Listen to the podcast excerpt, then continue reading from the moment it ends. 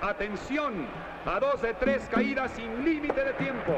En esta esquina, Blue Demon. A la leyenda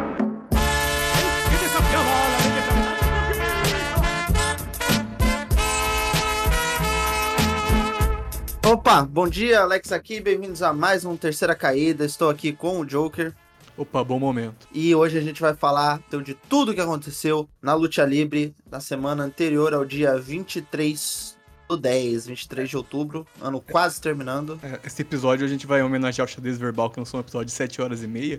A gente também vai lançar um episódio de 7 horas e meia. 7 horas e meia. Eu, Só que, vou, eu vou começar agora a contar que é 90 anos de história da CMLL, vamos lá. cara, eu fico impressionado com o xadrez verbal. Eu botei eles aqui no meu Google Podcast e eu tinha esquecido como os episódios eram grandes.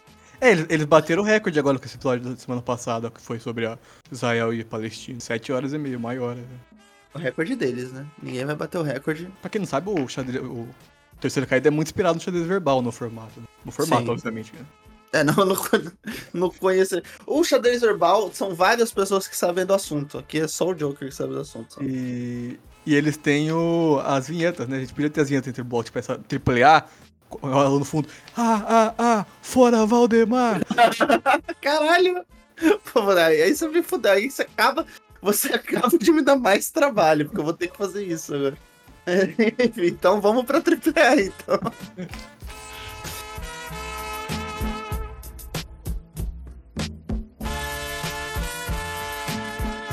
Bom, começando o primeiro bloco, AAA. Time filha da puta. Primeira notícia é que a empresa independente da Carolina do Norte, Wrestle Cage, anunciou para o seu evento do dia 25 do 11 a luta entre o mega campeão da AAA, Eli Rodel Vikingo, e o lutador da EW, Andrade. O destaque da luta fica pelo fato que o fundador dos Los Ingobernables tem nos últimos meses se distanciado da AAA e também chegou a falar em entrevista que Vikingo deveria abandonar a empresa mexicana, rapaz.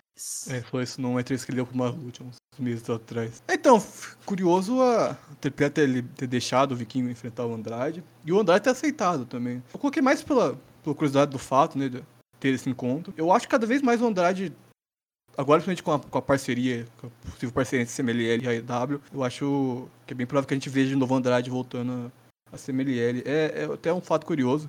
Que os lutadores que saem da CMLL parece que eles nunca conseguem desgrudar da CMLL de uma forma de, de conseguir ir bem em outros locais que não a CMLL, assim, tipo, o Místico, por exemplo. O Místico foi, foi pra WE, não teve uma grande passagem por lá, foi pra AAA, ainda que ele ficou ser campeão, fez boa luta, ele nunca conseguiu o mesmo destaque, só quando ele voltou pra CMLL que ele conseguiu voltar a ser o... O místico, né? Até então ele não era tipo, caralho, o místico. E vale, por exemplo, o Averno, que voltou, faz, voltou né, durante a pandemia pra, pra CMLL, que tava na AAA, antes que a passagem AAA do Averno é bem apagada. É meio curioso, assim, como os lutadores que, que nascem lá, parece que tem uma certa dificuldade de conseguir des- desencaixar da empresa.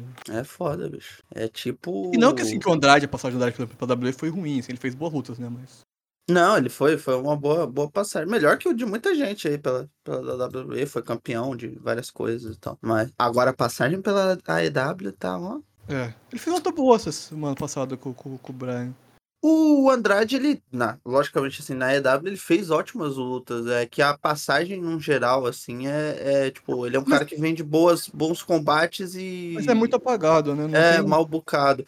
Tipo, ele teve uma field que foi legal com o Buddy Murphy, mas, tipo, no Então- Collision, tá ligado? Parecia que ia começar. Teve um agora com o Jay White, né? Que eles chegaram a se enfrentar, a luta foi Sim. boa. Mas parecia que ia, que ia se construir realmente uma rivalidade com os Los Ingobernáveis, mas pelo jeito não. Não, já foi. A menos que ele seja o Devil lá, por trás da, da máscara do demônio, da storyline que tá rolando, acho muito difícil. É, mas eu tô Ou achando. talvez, talvez o demônio seja o Naito, por isso que ele não entrou no PWI. Pode ser. Né? Pode ser, pode ser isso. Enfim, mais alguma coisa a falar sobre essa notícia? Não é isso. Segunda notícia que entrevista à ESPN, o WWE Hall of Fame Rey Mysterio confirmou a informação sobre ter conversado com Hijo del Vikingo e aconselhado para tomar mais cautela em suas lutas e diminuir o ritmo em certos momentos, prezando pela sua saúde. Rey notou que o campeão da AAA não parecia ter escutado seu conselho, mas levou com leveza a situação, já que, segundo ele, na idade de Vikingo também não escutou quando outras pessoas deram o mesmo conselho pra ele. é, pelo menos o Rey tem esse bom senso, né? De falar, falar tipo, ah, não, beleza, se ele não, se ele não ouvir, é normal. É, é curioso quando a notícia saiu, que, que tinha rolado essa conversa, no, tipo, no, no, no, no show da Ring of Honor seguinte, o Vikingo saltou contra a rampa sem sentir ninguém pra segurar ele, né? Sim, sim. E, pô, eu- é o negócio do Viking, assim, que eu realmente acho que talvez ele devia puxar o freio em algumas lutas, porque, cara, toda luta ele luta como se eu estivesse num evento de Triple Mania. Tipo assim, é, é- é muito legal de uma certa parte, que, pô, mostra que é um cara realmente dedicado, assim, mas, pô, às vezes ele podia dar uma segurada. Ele não precisa se matar num show da Ring of Honor que, que meia dúzia vão estar assistindo, sabe? Não, é, total. Eu, eu acho admirável ele ter essa gana, assim, em toda, toda luta. Mas é o que você falou, né? Nem toda luta tem a mesma importância, não é? Tem que saber dosar até por uma questão do próprio corpo dele. Mas é, é muito louvável ele querer se entregar, assim, em toda luta. É, então, Eu, É. lembrei, eu lembrei de outro caso engraçado. ano- não sei se foi esse, ano foi no ano passado que teve um evento independente que ele foi participar no México, que era um lugar aberto e choveu e alagou o lugar. E por Uhum. algum motivo eles decidiram fazer as lutas. E o Viking, e tava lá o Viking dando carinho de destroyer no ringue tudo molhado, Nossa. pulando no meio da água. É o foda-se total, né?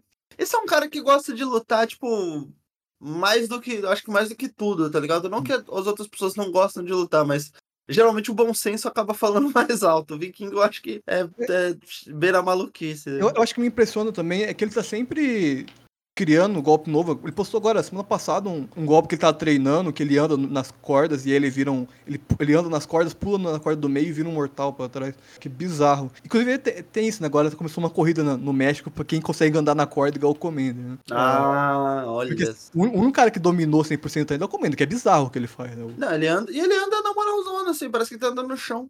É, e ele anda, tipo, ele consegue agora passar de uma corda pra outra. né? Teve um show desse dia do AAA que ele andou, em- ele passou por três lados do ringue andando. Ah, é, já tem aquele golpe clássico dele que ele anda nas duas, né? É, então, agora? é, é bizarro. Ele tá começando a ter isso agora, né? O, o já tá andando um pouco, mas ele, ele costuma andar só até metade da, da corda. O Máscara Dourada também.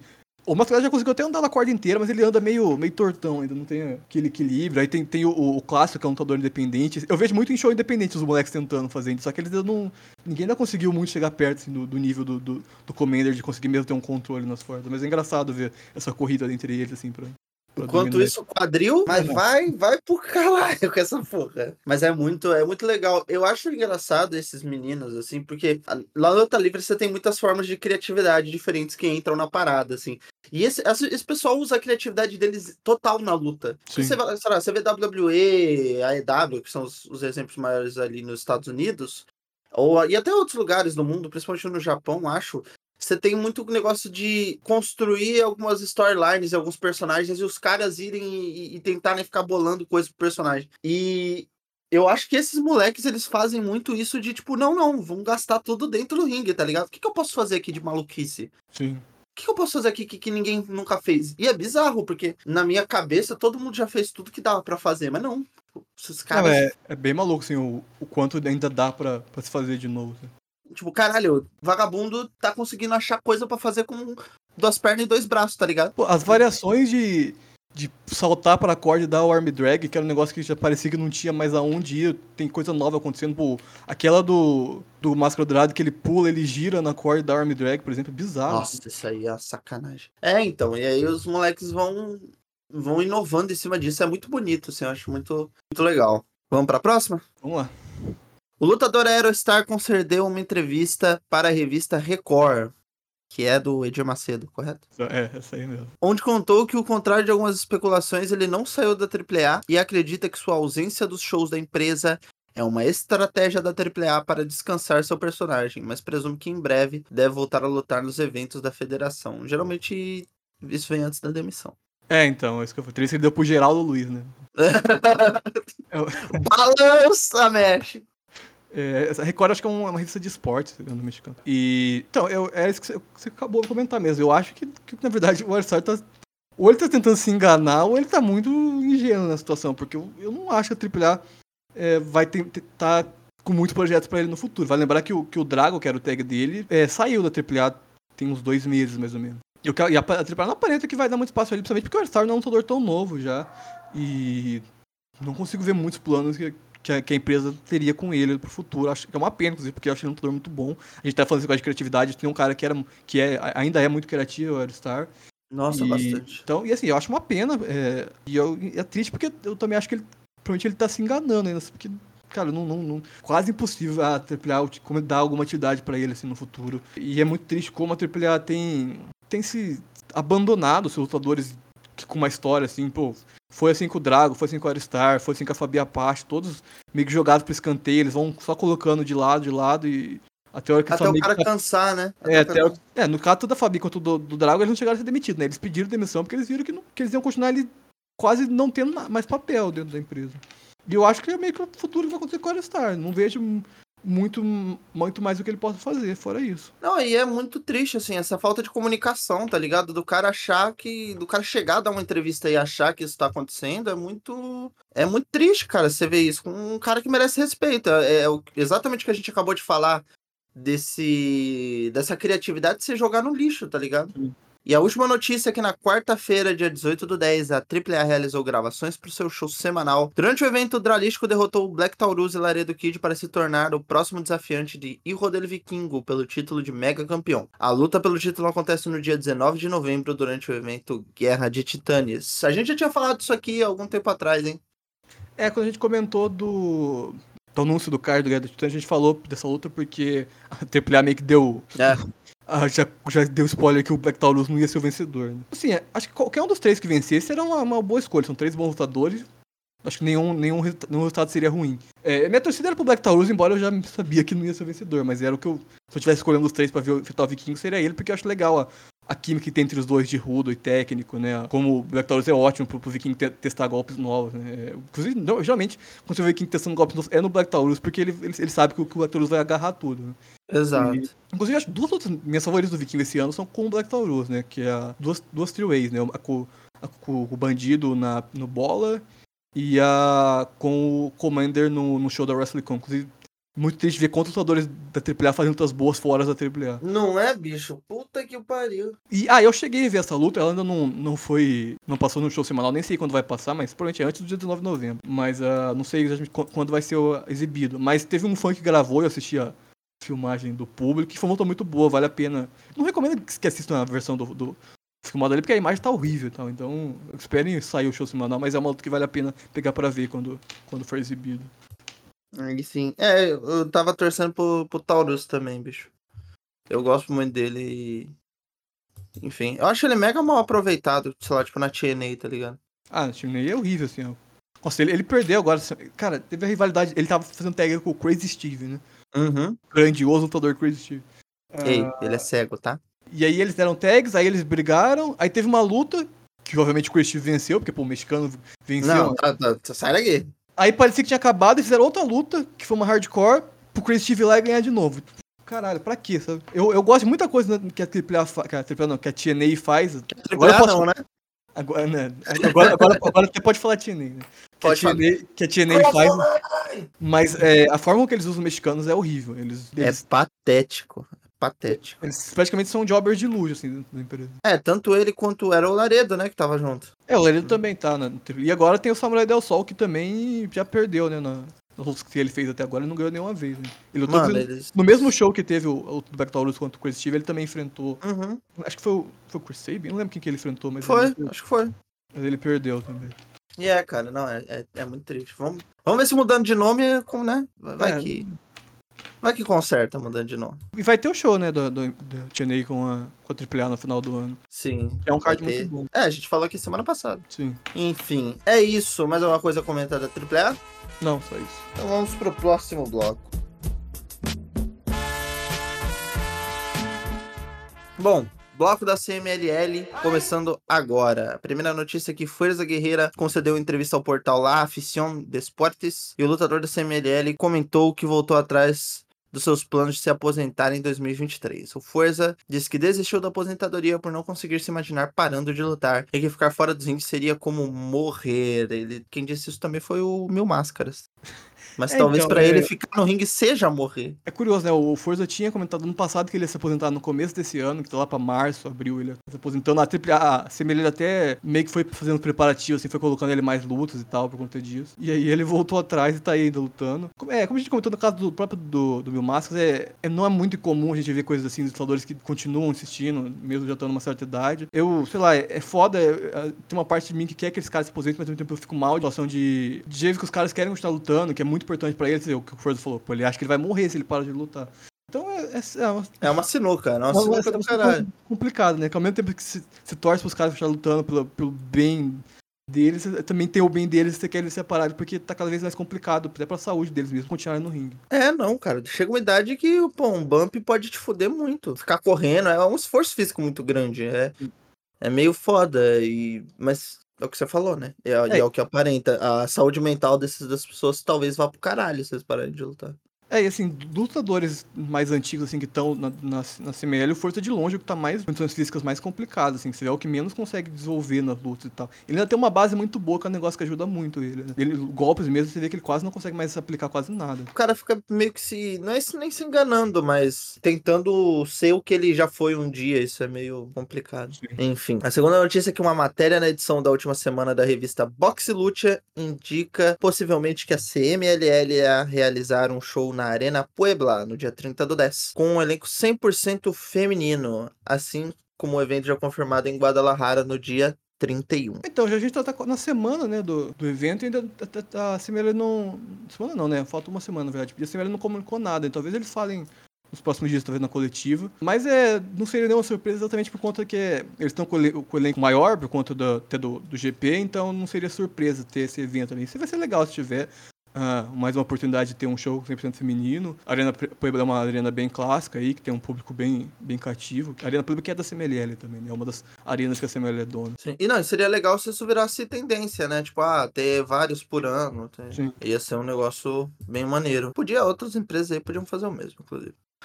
É, a terceira notícia é que durante a coletiva da quarta-feira, dia 18 do 10, a CMLL divulgou diversas informações sobre os eventos em celebração ao Dia de los Muertos. Lembrando que a gente já falou disso aqui outro dia, então estamos dando continuidade. O elenco para o torneio Rei do Inframundo, que acontece no dia 31 do 10, foi revelado. E são eles: Gran Guerreiro, Distúrbio, Zandokan, Esfinge, Eu Coyote, Guerreiro Maia Jr., Magnus, Akuma, Averno, Bárbaro Cavernário e Vírus. O vencedor do torneio enfrentará no show do dia 3 do 10 Stuka Jr., o vencedor do torneio do ano passado. Lembrando que esse Magnus não é o que tá na WWE agora, é outro Magnus. Isso. Graças a Deus. É, é, o Magnus que é campeão de dupla. É o Magnus que sabe lutar.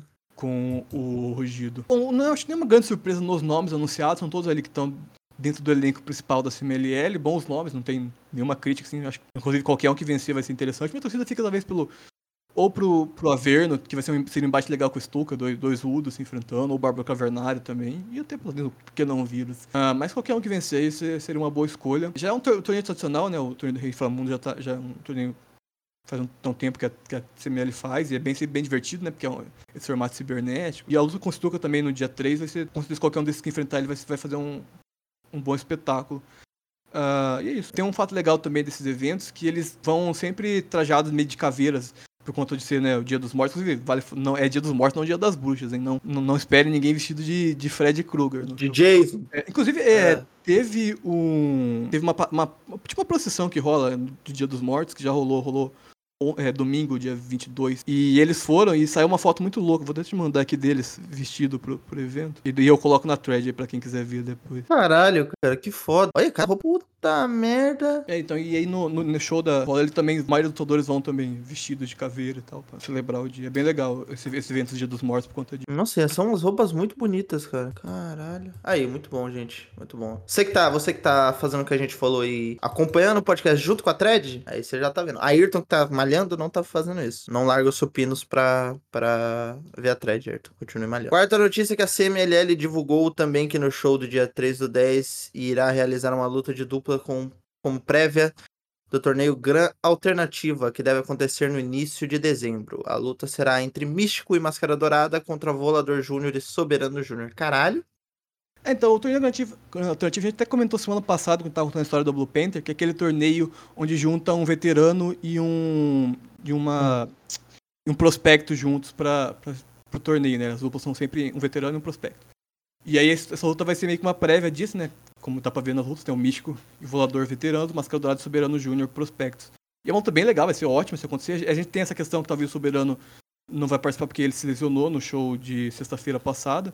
Depois a gente comenta mais, vai ter uma notícia sobre isso. Então, então a dúvida aí se o Soberano vai estar ou não, mas de qualquer forma, se rolar, vai ser uma luta incrível. Pô, não tem nem como ter coisa diferente disso com essas duas duplas. E é legal que é um. O, a Grande Alternativa é um torneio bem divertido. E essa, esse teaser aí que vai ter é bem interessante também. A quinta notícia é que pro evento de Guadalajara, no dia 4 do 10, a CMLL anunciou o retorno de Mascarita Sagrada, que agora irá lutar com o nome Mini Tigre Branco, Blanco, no caso. E a reunião da dupla Último Guerreiro e Rei Bucaneiro. Pô, Último Guerreiro, botou o Último Guerreiro, venceu. É, o último guerreiro, o Rei Bucaneiro, que eram parte dos Los Infernales, né? Eles fizeram parte Sim. de uma das formações e eles lutaram muito de dupla, por conta de ser, né, Dia dos Mortos, aí então vão trazer os Los Infernales. Hum, hã? Hã? E, e o, a notícia do Mascarita Sagrada me pegou bastante surpresa, eu não tava esperando isso acontecer. Achei bem legal, não sei se ele vai ser parte presente do elenco, vai ser só algumas aparições, mas até por ele ter mudado, dado um personagem novo pra ele, eu acredito que vai ser uma coisa maior, né, do que só uma ou outra aparição. E, pô, o Máscara Sagrada, ainda que não seja um lutador tão novo, já tá com seus 50 anos, ainda luta muito bem. Eu, eu até vi uma luta recente dele, e ele ainda tá lutando num nível muito alto, e é bem impressionante, assim, o, o quão, quão habilidoso ele continua. E ele é um. Cara, luta É, ele é muito. fo- é, Não, ele é foda. Quem nunca viu o Mascareta Sagrada lutar, ele é putaria lutando, tá ligado? É, é incrível. É até um fato que ele, ele é um lutador, ele é anão, né? Então ele, ele realmente faria parte de uma, de uma divisão de micros, mas por conta da, da habilidade dele, ele, foi- ele passa pra divisão de minis, né? Sim. Que é aquele que é aquele que vai lutar também, tanto que o Pirotito, que é o adversário dele nessa luta, já anunciaram o 4 de 10. 4 de 10 é foda. 4 do 10, é, ele é um lutador da divisão é, mini, né? Não micro. Exato. Finalizando a celebração do Dia de los Muertos no dia 5 do 10, será realizado já confirmado Zopantli de Máscaras. A CMLL divulgou que o conceito do show é ter apenas lutadores que perderam suas máscaras e eles poderão, por uma noite, novamente lutar utilizando elas. Caralho, que foda. O card do evento é Aéreo e Último Dragoncito contra Mercúrio e Pequeno Violência. Pô, Pequeno Violência é muito bom esse nome. Espírito Negro e Rei Cometa contra Apocalipse e Cholo. Amapola e Reina Isas contra Dark Silhueta e La Catalina. Rei Bucaneiro contra Felino. É Lightning Match, é lutas de 10 minutos. Pô, muito legal esse negócio de luta de 10 minutos, hein? É, Isso como aqui a, a não faz tantas lutas individuais, eles fazem, eles começaram a ter essa explosão light pra poder colocar mais lutas no show. Foi um pedido do público ter mais lutas individuais. E luta correria assim, ó. Aí eles fizeram, eles fazem essas lutas rápidas de 10 minutos aí pra poder ter mais um- uma luta desse tipo no evento. Coisa linda de Deus isso aqui. A quinta luta vai ser Anjo de Ouro e Niebla Roja contra Verno e Stuka Jr. E a sexta e última luta será, será Blue Panther, Vírus, Volador Jr. contra Bárbaro Cavernário, Terrible e o grande maioral Último Guerreiro. Pô, achei incrível essa luta. Inclusive, vai explicar o conceito. É, Zopantili era uma, um ornamento da- das, das tribos astecas, onde eles colocavam a cabeça de oferendas né, humanas, de pessoas que corpos que eles, que eles mataram, eles botavam a cabeça nessa, nessa Nesse apetrecho. esse item, tipo um móvel, assim, que eles botavam as cabeças. Então a ideia é isso, né? Tipo, como se fosse a- as cabeças que seriam as máscaras ali, né? E, pô, Era um- como, como se fosse um mural. é, e eles botavam as cabeças. Aí a CML pegou esse conceito e trocou a cabeça pelas máscaras. É o, é o evento onde exibe as máscaras. Cara, isso é muito. Esse Ah. conceito de evento é muito foda. E, pô, a ideia do evento é incrível, assim, eu achei, eu achei muito foda quando, quando eu vi o anúncio no- na, na coletiva. E o anúncio é bem legal porque essa coletiva foi especial. Geralmente eles fazem numa sala separada só pra coletivas, dentro da Arena Médica, mas eles fizeram dentro da arena mesmo, dentro do ringue. Caralho. E aí tinha, desde o começo do show, tinha um baú no meio do ringue. Aham. E aí no final entra o Bárbaro Cavernário, o Terrível e o Averno, e eles abrem e eles tiram as máscaras antigas deles e colocam pra. Caralho, que, que foda. O card tá muito legal e, pô, esse conceito eu achei incrível, assim. é, vai ser muito legal ver os lutadores de novo usando máscara. Até porque tem algum deles que não usa máscara muito. O Vírus, por exemplo, não lembro qual foi a última vez que ele lutou de máscara. Terrível. E o Bárbaro Cavernário perdeu a máscara há muito tempo. O Bárbaro Cavernário, inclusive, ele- a cama dele é muito antes. é, começou muito depois que ele perdeu a máscara. assim. Antes de perder a máscara, ele é um lutador bem inexpressivo, assim. E Caramba. então, então é bem interessante é, esse, esse conceito, assim. Eu com certeza ser um show que eu vou assistir, porque eu achei muito, muito bom a ideia. Mais um dos grandes acertos assim, da CML no ano de, trazer conceitos diferentes assim, pra eventos. Não, muito foda. Esse conceito de evento é. É. Porra, isso aí é putaria, tá maluco? A sétima notícia é que na quarta-feira, dia 18 do 10, durante as gravações do AEW Rampage, os lutadores da CMLL Místico e Rock Romero se enfrentaram com o Mascarado saindo com a vitória. A luta gerou algumas notícias. A primeira notícia é que o americano é burro. Não, mentira. Não é a primeira notícia. A primeira notícia é que o Wrestling Observer News noticiou que houve um aumento das vendas de ingressos para o show da AEW após o anúncio da participação do lutador mexicano. É, Então, quando começou, antes até do Wrestle Observer noti- noticiar, a galera começou a brincar com isso, eu até achei que era mais uma brincadeira do que de fato um- algo que tinha mudado. Mas depois, a a- pelas notícias, quando você pega os fatos ali que. Realmente tem um sentido o místico ter, ter ajudado nas vendas, até porque o show foi no Texas, né? E tem, obviamente, um, uma quantidade bastante de pessoas vindas do México, de origem mexicana, no- que, que moram no Texas. Então. E dá pra ver que tinha bastante mexicano no show. Tanto que o, o México recebeu muito aplauso, é, dá pra ver muito grito de místico, místico. Tem uma hora que é muito engraçado que o místico sai do ringue e ele vai pra perto do- de uma das, das- das barreiras ali e, o- e e e o público, dá pra ver claramente que são mexicanos, ele levanta e começa a bater palma pra ele. É bem um fato bem da hora. E, então, e, porra, esses gringos chatos vão ter que aturar, irmão. Vão ter que aceitar É, esquece. que o místico é gigantesco. O O místico, caralho, cara. goste ou não goste, ele, ele é maior que todos vocês. E, e até- um fato, um negócio que eu lembrei, que o, o místico tem um apelido que eu acho muito foda, que combina muito com isso, que é o homem que uniu todas as classes sociais. Caralho? Deus, né? Simplesmente Deus. Aceitem, se ajoelhem perante o místico. Pô, o espanta terremoto, cara. Não tem como. Simplesmente ele. A segunda notícia é que a ex-lutadora da CMLL e atual promotora da EW, Sarah Stock, Dark Angel, Sarita, divulgou uma foto mostrando que se encontrou com o presidente da CMLL, Salvador Lutero III, que foi ao Texas acompanhar as gravações da AEW. Ela comentou no seu post que os dois discutiram o atual trabalho que a empresa mexicana vem desenvolvendo com sua divisão feminina e Conan novamente foi encontrado morto. Então, primeiro, curioso, o Salvador Lutero foi lá assistir o evento, né? Provavelmente então deve ter tido uma reunião dele com o EW. E foi bem legal a foto que a, que a Sarah Stock postou. E ela ter comentado que eles discutiram sobre a divisão feminina da CMLL, até pelo, pelo bom momento que a divisão vem realizando. Deve ter ficado surpresa quando ela viu que dava fazendo outras de mais de 20 minutos num show. Porra, deve ter achado maluquice. Se conta isso pro, pro Tony Khan, ele, a cabeça dele explode. Não, pô, caralho, cara. Ele passa três dias de cama, sabe? Febril. Tem que trancar ele num quarto escuro, pô.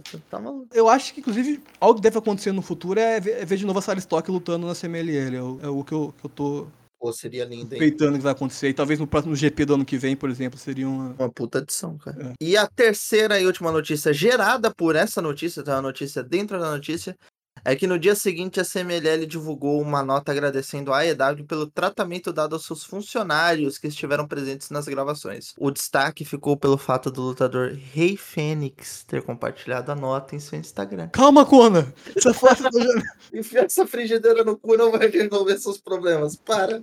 Eu, eu acho que se, se existia dúvida que o Rei Fênix não vai mais voltar pra, pra AAA, eu acho que com isso, assim, descarta ainda mais essa possibilidade. Porque. Eu já ter comentado aqui que o Fênix há um tempo não aparece na AAA, claro, tinha questão do, de ele estar tirando o, o Green Card, mas o fato dele, dele agora poder lutar novo no- de novo no México e ele ter ido lutar na The Crash em vez de lutar na AAA, que é uma- hoje uma federação que tem uma certas questões aí com a, com a AAA, já demonstrava bastante que ele não tinha mais interesse na empresa e agora com isso, assim, pô, ele compartilhar a da principal rival das, da, da AAA, eu acho que é um indício muito grande disso. Não, e é o negócio que você até falou quando saiu a notícia da The Crash é que, tipo, se o Rei quisesse voltar a lutar na AAA, ele voltaria. Não- Sim. Eles nunca iam dizer não pra ele, só que ele não quer, tá ligado? É, cara, com isso de ele compartilhar da CMLL, acho que é um, pô, é um grande, é um grande alô que ele tá dando. Sobre. Não é? E vale falar que, que o- que o Ray Phoenix, muita gente não lembra, mas ele chegou a lutar no CMLL em 2018. Uma passagem bem rápida que ele e o Penta tiveram, mas eles lutaram algumas, fizeram algumas lutas na CMLL.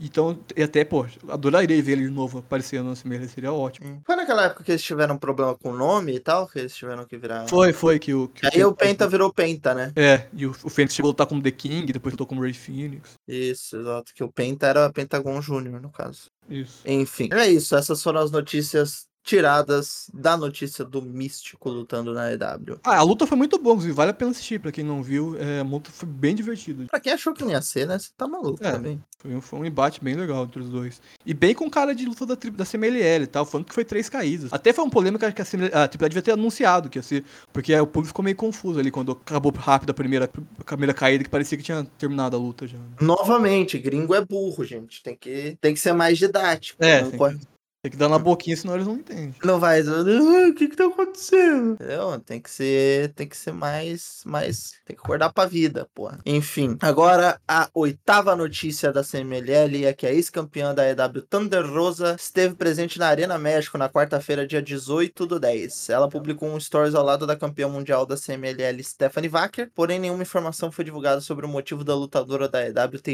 ido à arena da CMLL. Foi estranha essa aparição dela, porque ela postou postou um, um stories com a Stephanie Wacker, acho que ela postou outros stories também, mostrando que ela tava na Arena Mesh, mas não, não- nada foi falado sobre. Eu achei que podiam ser anúncio dela no, no GP, no lugar da, da Sunny, que se lesionou, a gente até vai falar disso, mas não foi isso e... Então, eu não sei o que aconteceu, eu não sei se... Talvez ela tava só no México, ela aproveitou pra fazer uma visita, talvez seja um- uma boa opção. É, foi dar uma banda. até. Porque não teve nenhuma notícia sobre e tal, então não sei muito o que esperar. Eu, eu, eu gostaria de ver, eu acho que, por exemplo, já que a, a, a EW não tem mais conseguido encontrar um espaço pra Thunder Rosa nos shows, e agora tem essa possível parceria, seria uma boa opção deixar ela lutar na, na CMLL. Obviamente ela se encaixa perfeitamente com, com o estilo da empresa. Nossa, seria ótimo. Até porque rolava a boca miúda que a, a Thunder Rosa tinha problema, né, no backstage da, É, tem essa. da EW. Então, tirar ela um pouco de lá. tá. Ela ia pro show dos Renegados, mas acabou, acho que não. É, então, não sei o que aconteceu, né? Foi de CM Punk. Enfim, a décima notícia é que na sexta, dia 21 do 10, La Catalina derrotou os Zilxes para vencer o torneio Universal de Amazonas. La Catalina que apanhou que nem uma desgraçada nessa luta. No mesmo evento, os irmãos Chaves, Niebla Rojo e Angel Deloro derrotaram Euforia e Soberano Júnior para continuarem como campeão mundial de duplas. Durante o combate, Soberano Júnior sofreu uma lesão na perna esquerda e não conseguiu finalizar a luta. É, sobre a luta da Catarina com a Zeux, uma luta bem divertida. A Zeux, cara, ela enfiou muito o pé Ela na. foi psicopata nessa Ela, luta. ela bateu muito na Aquele Catarina. curb stomp que ela deu na Catalina é coisa de maluco. Mas foi uma luta bem divertida, foi um foda. embate bem legal. Surpresa até a Catarina venceu, eu achei que, que seria a Zeus, por ser um lutador mais veterano, mas eles resolveram dar pra Catarina, que pra mim não é um problema nenhum, acho que ela merece, é até legal, porque ela vem tendo, ela teve uma evolução muito grande, assim, é, vai completar um ano que ela tá na Cimeira, né? Ela, ela chega na,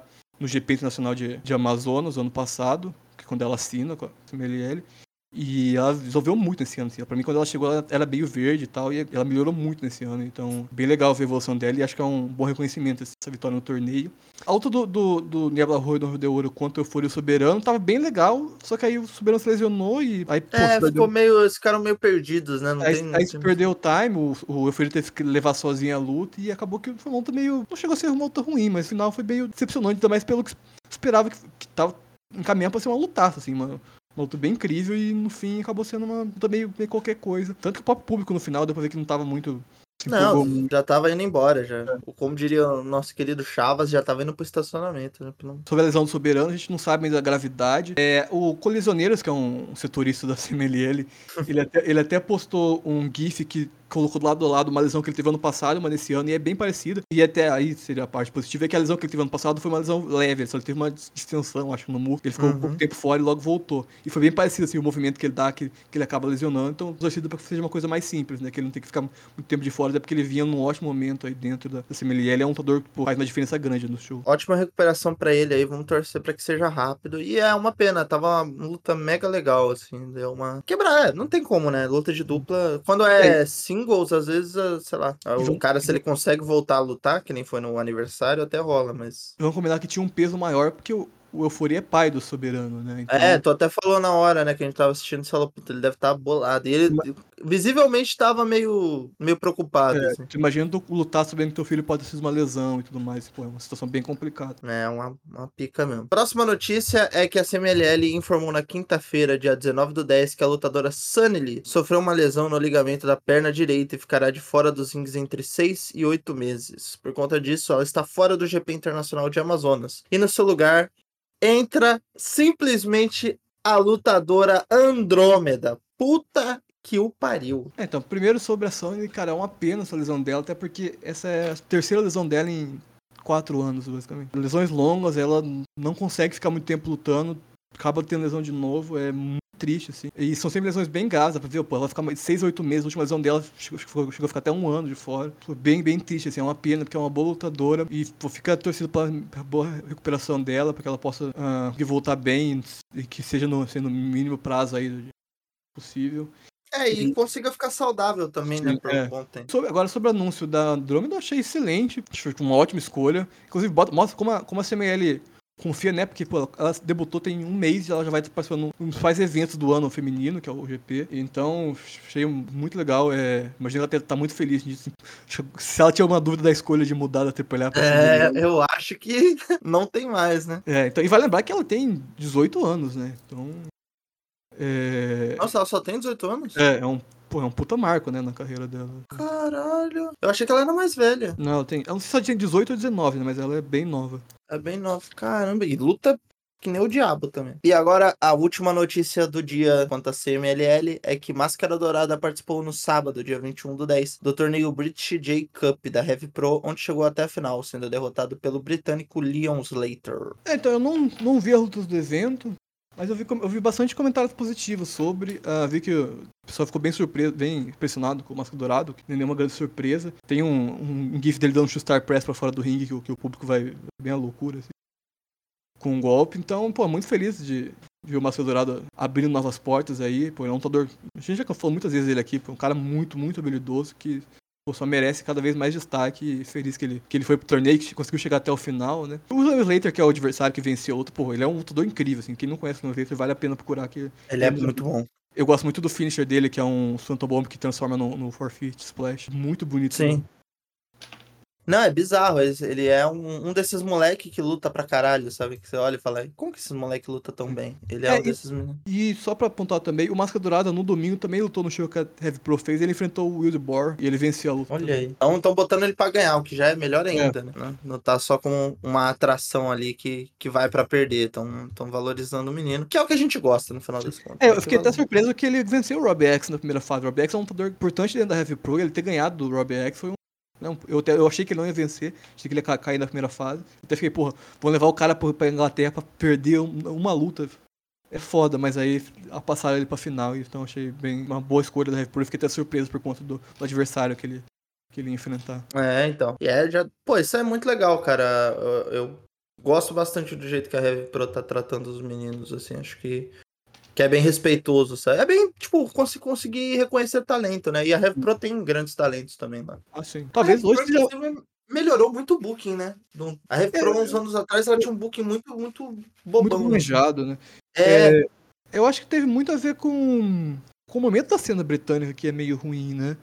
Ah, eu acho que a, a, a Repro acabou virando meio que o- a, última grande coisa que acontece hoje na Inglaterra, né? A cena tá tentando se reconstruir agora. E acho que eles meio que conseguiram pegar meio esse, esse papel de protagonismo por conta de não ter muito mais o que fazer. Tipo, a Progress ainda existe, mas a Progress perdeu muito. cara, a Progress morreu, cara. é, A como- Progress acabou. A Progress era gigante, tá ligado? A Progress era, era um negócio. A Progress era uma PWG na, na Inglaterra. E, e a Progress virou nada.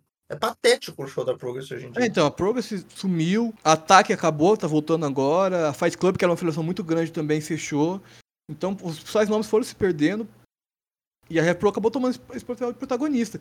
E, e essa, a gente comentou já sobre essa queda da cena britânica, e eu tava pensando sobre isso, assim, eu acho que um dos motivos que fez a cena britânica não conseguir se segurar quando aconteceu várias questões, e, por exemplo, que é o que, que nunca aconteceu exemplo, no México, é muito por conta da cena britânica que quando voltou não tinha muito uma, uma cara própria, sabe? Era muito uma, um pastiche do que tinha nos Estados Unidos. A cena britânica era uma cena quase igual dos Estados Unidos, não tinha uma característica própria, como por exemplo tem no Japão também, que sempre segura. Você não, vê- não vê a cena japonesa morrendo. E olha que é uma cena bem menor, por exemplo, que em outros países, por conta do, do tamanho do, do Japão, né? É, a grande parada da cena britânica era a crowd, geralmente. Hum. E, mas o, o estilo de luta livre foi um estilo muito realmente trazido de fora, tá ligado? Criou-se uma, uma geração que, que via as lutas dos caras dos Estados Unidos e resolveu copiar. Mas os, os, os caras que, que traziam um estilo realmente que é a cara do estilo britânico, meio que já vazaram rápido. Ou. Sim. Ou se deram melhor em outros, outros cenários, ou acabaram sendo presos e acusados e os caralho. Mas, sei lá, acho que o Zack Saber é o único cara que tem a cara mesmo de um cenário britânico forte dessa época que vazou, né? Não, não tá. É, o, Bait também era um cara que conseguia, né? Ter... Embora ele era um pouco mais mesclado, mas era um cara que também fazia bastante. Ah, mas o Will Osprey. O Will Osprey não tem cara de cena britânica. Não, nem um pouco. É, então o Will Osprey, ele queria ser o Ricochet, e aí ele foi o Ricochet, aí depois ele virou outra parada. Se falasse que o Osprey nasceu em Nova Jersey, não ia fazer. Exatamente. Vindo da Carolina do Norte, o Will Osprey tava, tava lá. Isso não é uma crítica, isso é só um fato da É vida. só uma característica que ele não tem muito o estilo do que é o se pensa luta livre britânica. Exato. E assim, é, é. É isso, né? Porque senão isso aqui vai virar o third fall. É. Inclusive na luta livre britânica tinha um lance de três caídas também, né? Tinha, tinha. na- nas lutas, geralmente era, era três, três falls, não era um só. E era muito bem usado também. Dava... Esse negócio de round é legal, gente. Tô falando sério, tô falando na moral mesmo. Esse negócio aí tinha que voltar. A gente, a gente. Sabe quando o pessoal do Lost sai da ilha e aí eles começam a querer voltar? Aí tem que voltar, cara. Tem que voltar. Tem que, a gente tem- queria sair, tem que voltar. Volta o cartão, volta tudo. Enfim, mais alguma coisa? Não, é isso. Então vamos para as outras notícias.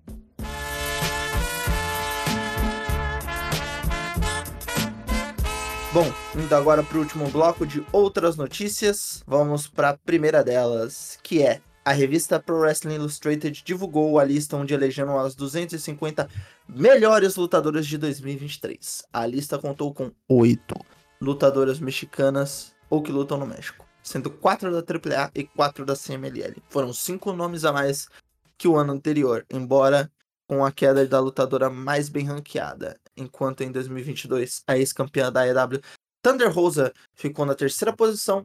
Nesse ano, a campeã da AAA, Flammer, a mais bem colocada, ficou apenas na 42 segunda posição. É importante pontuar que a lista do PWI deste ano contou com a expansão de 150 para 250 nomes. É, então, pô. Cara, se a lista do masculino já era uma piada, essa feminina, então é beira ofensivo. Se pensar que 250 nomes, só, só tem oito mexicanos. tipo, Sendo que a cena feminina mexicana é um, um esculacho. É, então, tipo, cara, não tem nem lógica a PWI achar que só tem oito nomes que sejam importantes o suficiente pra estar numa lista de 250, assim. É uma piada. Você sabe o que me deixa bolado? Você sabe o que me deixa bolado? É que assim, ninguém é obrigado a ver luta livre mexicano, correto? Sim. Só que se você vai fazer um negócio do mundo, as três principais cenas de luta livre, pelo menos, você tem que pegar, tá ligado? Se você vai fazer esse negócio, faz direito, porra. Pô, se pensar se, se é uma das três maiores, tinha pelo menos tem uns 40 nomes na lista. Exato.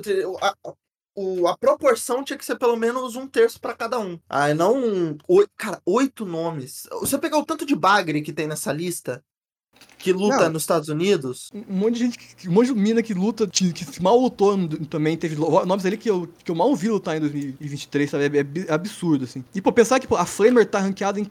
O- a posição também, pô, 43 vai tomar no cu. Pô, a Flammer tá atrás de uma galera também que é. é a bem- Camille tá no top 10, né? Vamos.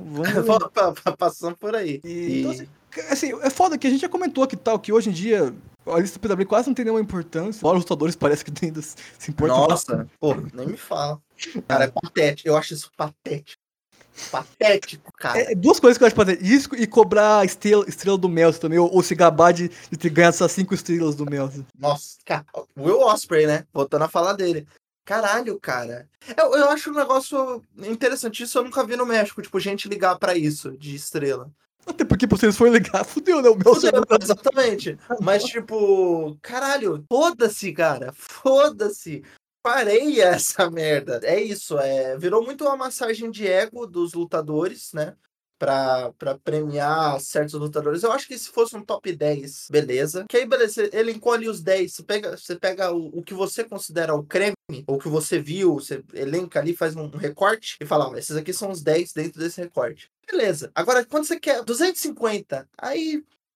Tá ligado? Aí tu cagou, aí tu, tu quis demais. Não, você precisa ter muita gente pra poder fazer uma lista de 250 de. Eu não falo nem gente na lista, né? Mas pra fazer a lista. Porque, obviamente, não tem ninguém no PW, por exemplo, que é especialista em luta livre. Tá claro isso, assim. Que, ele- que ninguém ali tem o mínimo domínio pra poder montar uma lista, porque senão, com certeza, não ia ter. A, a Flamer não ia estar na 42 Eu- posição. Eu chuto que eles não têm isso também, tá? É, eu também não, não ficaria surpreso. Eu acho que eles têm alguém que assiste, sei lá, assiste mais ou... Cara, sei lá, assiste mais ou menos que nem a gente assiste, assiste às vezes, assiste, ma- mas tipo, que entende do bagulho, tipo, sei lá, o Fê entende, sabe quando a gente tá conversando com o Fê, que só assiste essa porra? Mentira, falei que não assiste só essa porra, mas enfim, vocês entenderam. É, eu acho que eles não têm também não, cara. Fica muito claro que a briga fica entre AEW, WWE e Stardom, não o Josh inteiro. Tem alguém É. ali que assiste Stardom. Basicamente. No México, por exemplo, também só tem lutadores da AAA e da CMLL. Não tem nenhum lutador independente. A Satana, que fez um ano incrível no- nas Índias, não teve uma, não tem uma posição na lista. E mesmo da, da CMLL e AAA.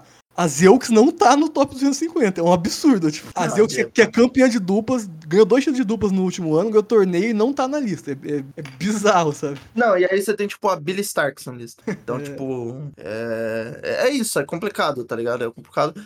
Porque essa galera tem um, um calendário de lutas muito pesado. E se é pra você fazer um reconhecimento de trabalho, teria que ser justo. É o, é o mínimo, tá ligado? É o mínimo. Aí, ah, mas então, sabe, faz melhor. Não é assim que funciona, gente. Os caras têm estrutura pra fazer. Não faz porque é preguiçoso, não faz porque não quer, não faz porque é, já se firmou como a, a- quem dá a palavra final. Então, é Ah. isso. E aí tem esses babacas, tipo, ah, não, eu fui número um do PWI esse ano. Eu fui, pô, fui, no- já fui.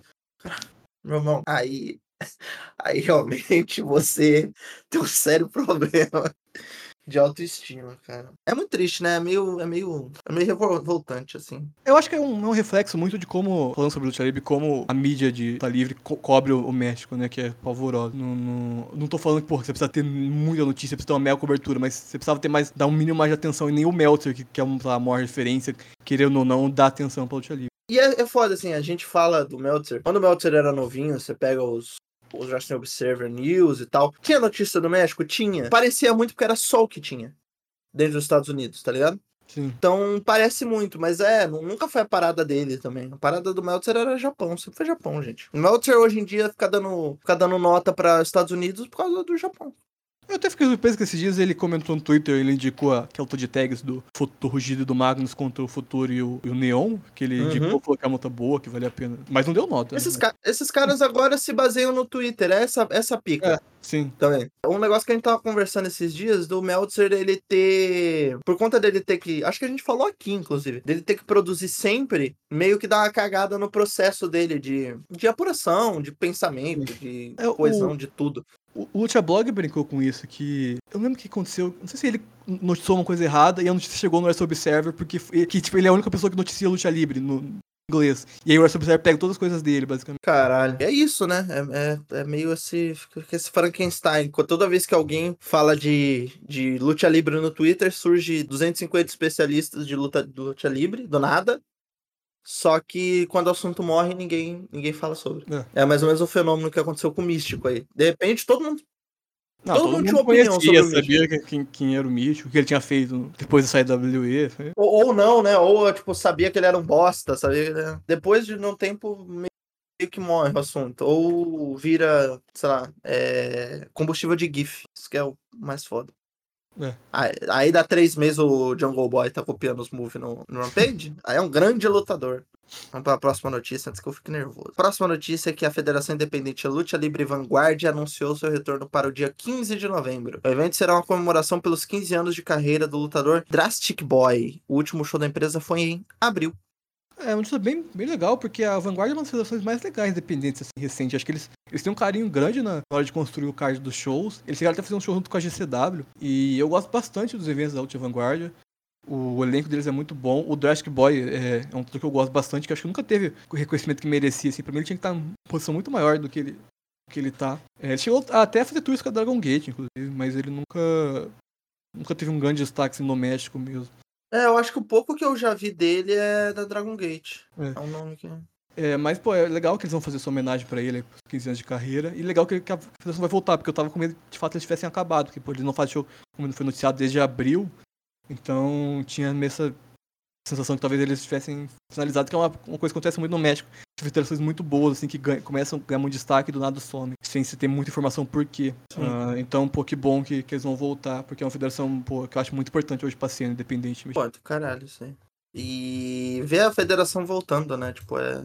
Sim. E é legal que os shows do Ultra Vanguard estão- são todos gratuitos no YouTube, né? No canal É do mesmo? É, então, quem quiser ver os shows antigos, ou provavelmente esse show também vai, deve estar gratuito no YouTube.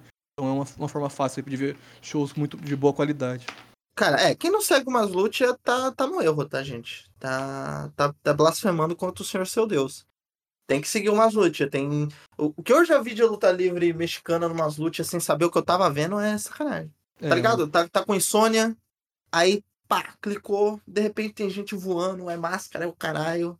É, evento de luta livre no caso do Marlute não falta. Todo dia tem um show, pelo menos. Sim. É fantástico. É uma cobertura, cara. Isso é a referência do caralho. Maslute, a gente já não, não cansa de, de puxar o saco do Maslute aqui e não vai parar, porque é. É o que há. Dentro desse nicho aqui que a gente tá cobrindo, é o, é o que há, tá ligado? Enfim. E a última notícia do dia aqui no evento da IWRG Revolution. Na quinta-feira, 19 do 10. La Pandemia, composta por Gran Pandemonium Hijo del Pandemonium e Pandemonium Jr. derrotou o Poder del Norte, Mochocota Jr., Supercomando e Tito Santana. Não é aquele Tito Santana, não, né? Não, né? Não. Ah, tá. Para se manterem como campeões de trios do estado do México. Após a luta, La Pandemia pediu uma chance para o poder Poder deu norte, eu não consigo falar essa porra, de uma luta pelo título intercontinental de trios. É, ah, o Poder do Norte, a gente- tá falando de lutadores veteranos que a, CM que a AAA jogou para fora do nada, eles são uma outra referência. Outra, que vale citar aí também, são lutadores que já tinham uma experiência maior, que a AAA jogou para fora do nada, assim, que é uma perda enorme, porque era um trio, é um trio muito bom, um trio rudo, assim, classicão, dos caras que gostam de fazer base mesmo. Esse é o lance deles, eu acho bem legal isso. O, o, o Mochokota era tag do Black Taurus, numa, numa stable que eles tiveram junto, que era os Rockers, que era uma stable só, de, só os caras que faziam base. Era só aquelas porradas de mão fechada seca nas costas, tá ligado? E, e, e- e base pra caralho.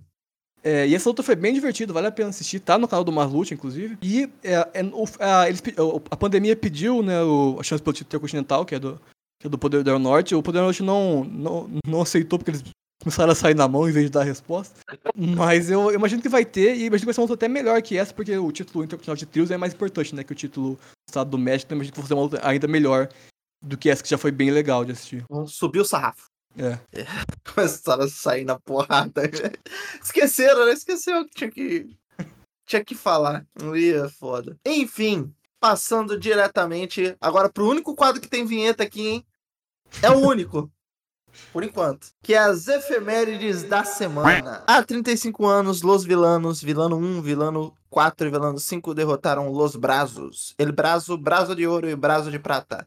Em uma luta de apostas de máscara. Braço é braço? O que, que é braço? É braço, é de braço mesmo. Ah, vou até explicar por que desse nome. Mas sobre, é, então, essa é uma essa de é uma luta muito clássica, assim, talvez uma, uma das mais importantes de aposta de máscara.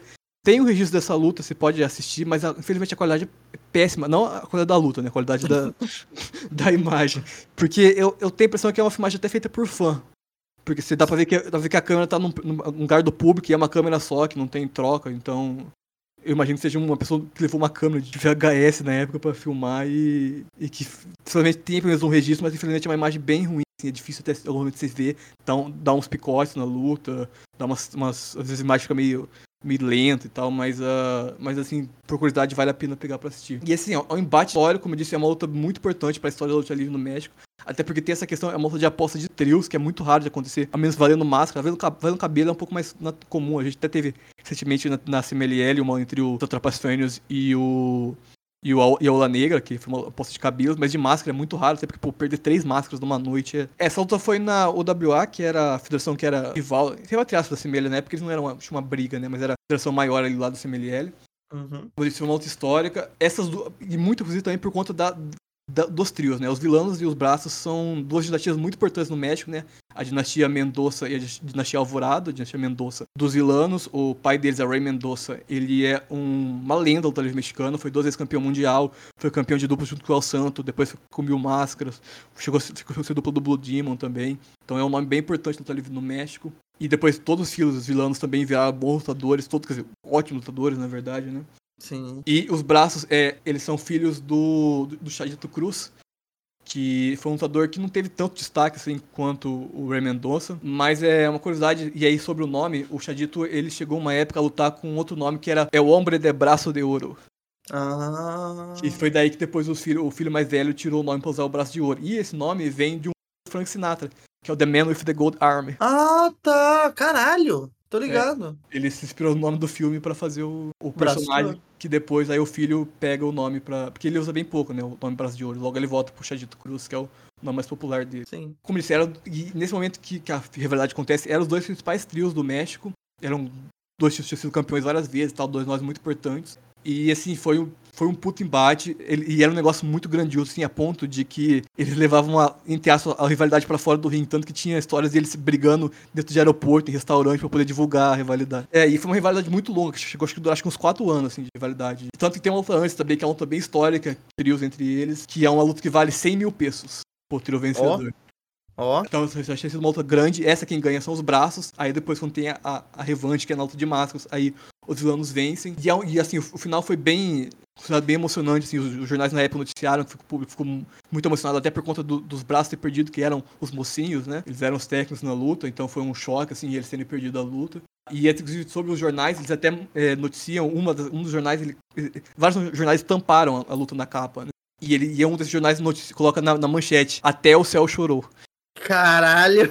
É. Viu? Tem, tem que amar o jornalismo nessas horas. Tem que amar o jornalismo em horas como essa, pô. E, assim, a luta acaba aí, né, teoricamente, a rivalidade, mas não, não acaba de verdade, porque eles acabam tendo outras realidades mais pra frente, é uma rivalidade que dura até hoje, com as terceiras gerações agora se enfrentando. O ano passado, quando eles tiveram rivalidade, agora estão tendo de novo. Talvez vai ter uma luta de aposta entre duas duplas, uma dos vilões e outra dos braços. Caralho. É, Então, vale a pena ficar atenção que talvez role essa luta. Eles tiveram uma luta agora, eu não vou lembrar qual federação foi independente que se enfrentaram.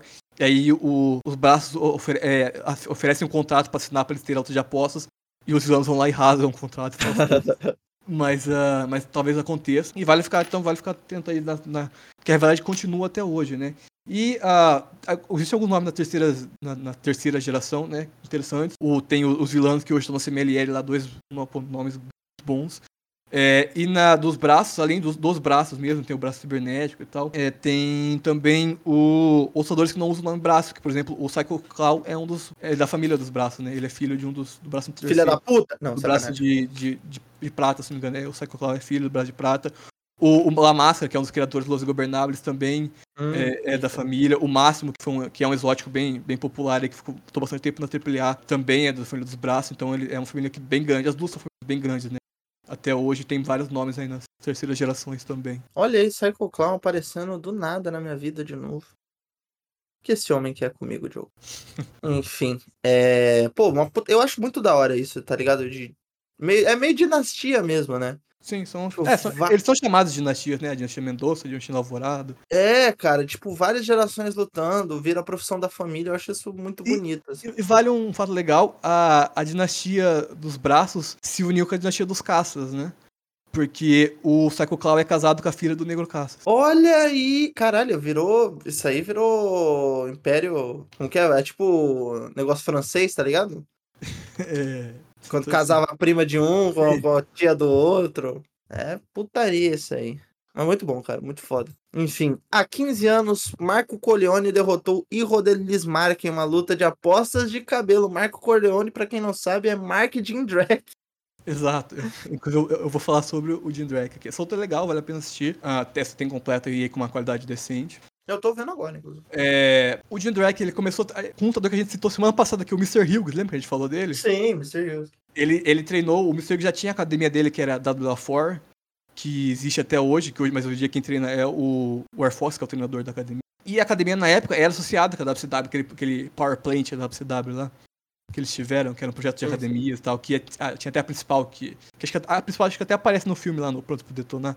Ah, é, sim, sim, pode escrever. E o treinador principal é o Paul Ornoff, é Ornoff? Eu nunca sei como fala. Orndorff, né? Ordor- é, Ordorf. E até treina depois do Jim Drake. Aí depois do Jim Drake é contratado pela em 99. O, o, ao contrário do Mr. Hughes, o Paul Orndorff era um bom. Sim, é. O Mr. Hughes era.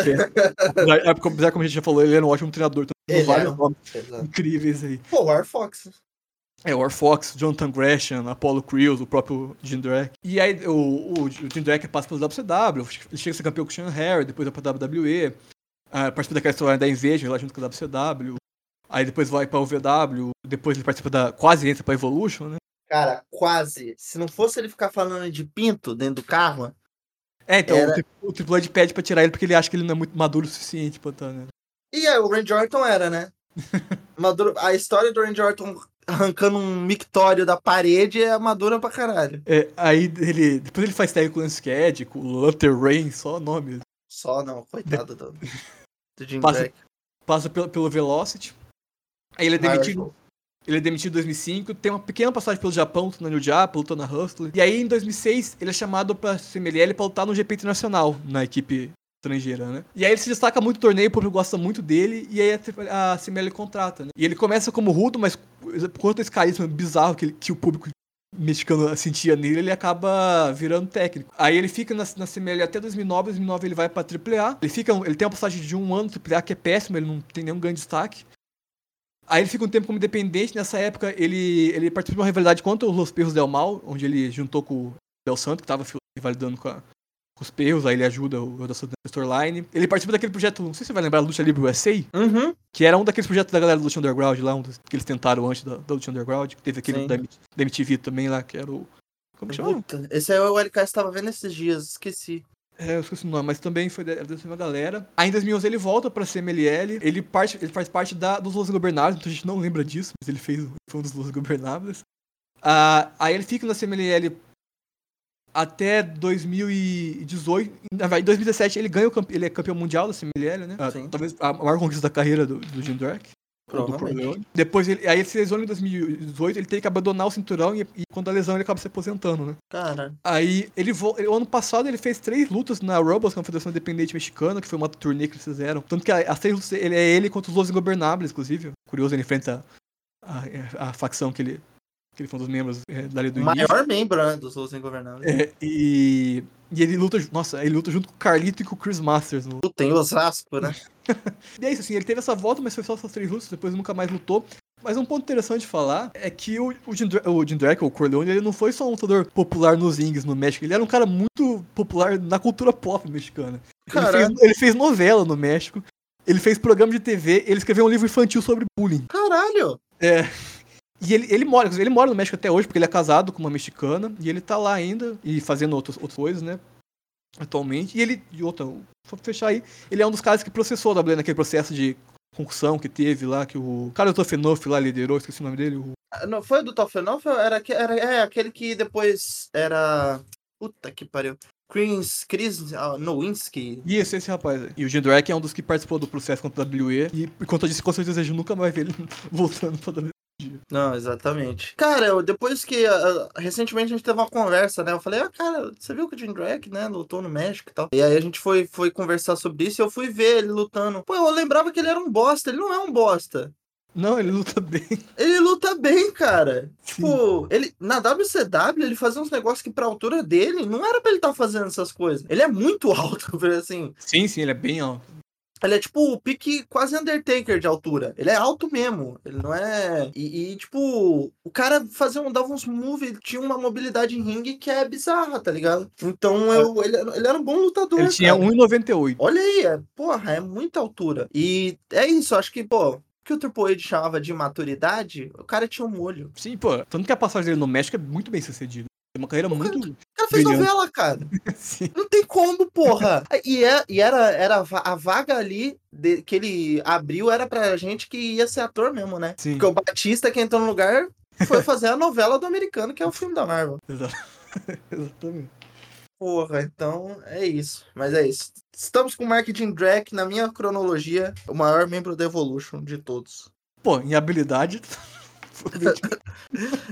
Mas é, não, mas ele era, ele era um, um bom lutador mesmo. E aí, pô, adorei, adorei falar de Mark Jim Drake aqui no, no programa, cara. Nunca É a primeira vez que a gente fala nas efemérides de um lutador não mexicano.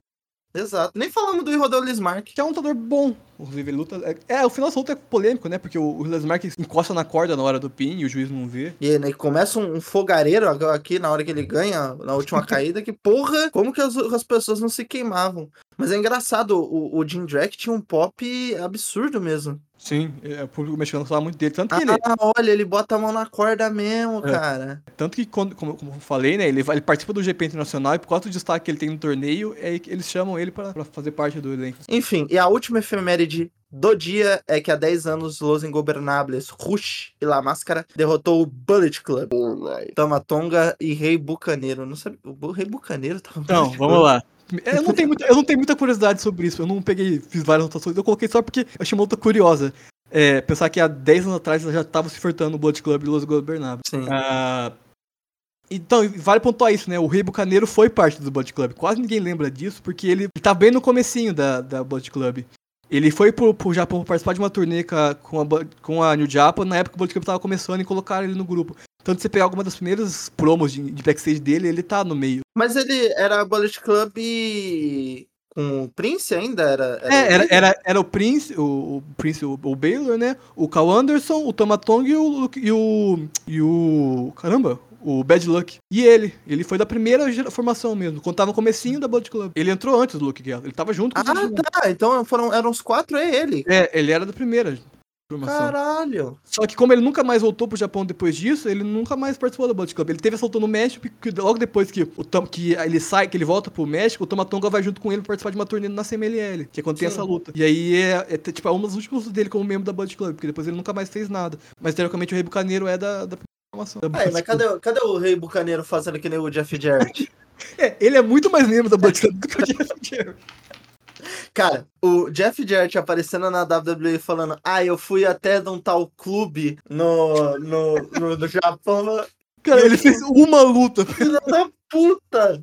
Cara, ele. O que me pegava aqui depois dessa luta na New Japan, que foi no Wrestle Kingdom, né, até. Sim. Ele, ele continuava lutando nos Estados Unidos usando a, a, a ring gear da Blood Club, a camiseta, como se fosse membro da... Cara, esse é um vagabundo. ele e Cody Hall, né? Dois grandes membros aí do. Caralho, Cody Hall. Sei- acho que ele se aposentou, né? Não faz tempo que eu não vejo. Se Deus quiser. Tenebroso. Então, e pô, é curioso pensar que tanto a Los Gabrielados quanto o Blood Club foi formado no mesmo ano, que é 2013. São 12 Sim. tables que são bem marcantes aí na, na década, na luta livre geral, se nasceram no mesmo ano e se enfrentaram logo no comecinho. E uma curiosidade que junta todas as três efemérides, o Rush e o La Máscara o, e o- e o- foram dos Gabrielados junto com o Marco Leone, e o La Máscara é neto, é da geração dos braços, né? Terceira geração. Olha aí! Então as três efemérides estão ligadas. Aí tu foi gênio, tá? Tu foi Shyamalan das ideias agora. Bo- Bota a imagem do, do Scorsese falando desse cinema. Desse- Tem que botar o áudio, né, do Scorsese falando. Tem algum áudio dele falando desse cinema? Será? Não sei. I think what makes cinema to me Porra, porque daí, né? Eu tenho que botar o, a inteligência artificial falando. Mas é isso, pô. Essa efeméride aí. Hoje as efemérides foram caprichadas. Foi uma aula de, de, de maluquice. hoje. Tirando a primeira, que foi uma aula de história, as duas últimas. Foi Elias maluco, total. Enfim, mais alguma coisa, João? Temos um episódio. Não, temos um episódio. Muito bem, então, gente. Muito obrigado a quem ouviu até aqui. Lembre-se sempre de acessar o WrestleBR.com para ter acesso às maiores notícias do mundo da luta livre. Notícias a cada uma hora. Agora o Ayrton desembestou a postar notícia, eu mal tô postando. O menino descobriu agora ferramentas. Tá, ó. Só, só postando notícia. Acompanhem o Conto dos Quatro Cantos, acompanhem o Elas que Lutem, que vai falar mais sobre o PWI logo, logo. Eu, inclusive, vou gravar o Elas junto, então quando ela sair, vou estar lá também. E acompanha o Central Wrestling, Vini fazendo vídeos curtinhos ali de 4 minutos no canal dele, falando sempre de alguma novidade, alguma notícia, alguma coisa, alguma opinião. Rapazes, rapazes aqui adoram opinar, né, Joker? Porra. O pessoal aí, cheio, de opinião para. Inclusive, Joker é um homem de opinião. Então, Joker, faça aí o seu jabá e dê uma opinião. Bom, é só reforço os recados aí. Como a gente lembra também, olha no meu perfil a Boy para ver a thread dos links coment- comentados no episódio. E é isso. Ah, Uma opinião? uma opinião? É. Pô, se ajoelhe perante ao mito.